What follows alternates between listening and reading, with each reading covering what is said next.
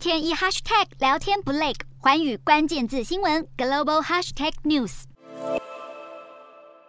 俄罗斯对乌克兰发动的侵略战争已经持续半年，当初的闪电攻击俨然成了拉锯战。战争的影响也扩散到全球各个角落，让国际地缘政治重新洗牌。芬兰多年来一直避免在北约和俄罗斯之间做选择，就是担心惹恼普丁会引火上身。然而，俄乌战争让芬兰了解到，普丁根本不需要正当理由就能攻打邻国，芬兰有可能成为下一个乌克兰。国内民意支持加入北约的比例从乌俄战争前的百分之二十五。迅速大增到百分之七十六，隔壁的瑞典也有唇亡齿寒之感。在民意与跨政党全力支持下，芬瑞两国火速申请加入北大西洋公约组织，扭转多年来坚守的军事中立原则。面对俄罗斯赤裸裸的军事野心，德国也不得不重新检视自家的国防和外交政策。德国过去奉行所谓的“东进”政策，能源进口高度仰赖俄罗斯，与俄国关系相当特殊。导致德国在乌俄开战前夕都还反对军援乌克兰，也不愿承诺对俄实施能源制裁。俄罗斯入侵乌克兰之后，德国政府才突然宣告放弃二战以来的和平主义国策，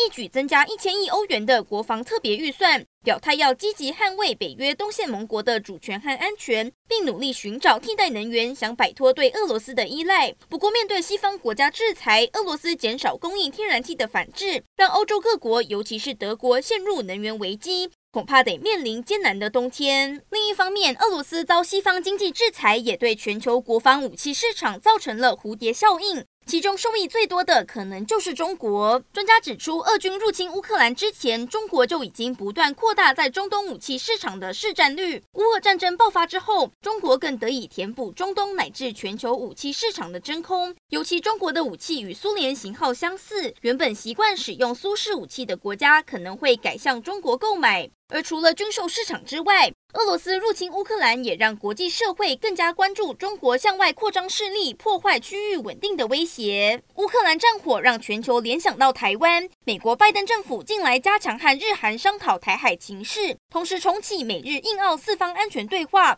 试图制衡中国的影响力。而今年六月底到八月初，在美国夏威夷周边海域举行的二零二二环太平洋军事演习，有二十六国参加，号称史上规模最大。还有八月十九号展开的漆黑空军联合演习，由澳洲军方主办，有印度、日本、南韩、法国、德国等十七国参加，也都被认为有围堵并牵制中国的意味，显示俄乌战争的开打对包含台海在内的全球潜在冲突地区都敲响了警钟。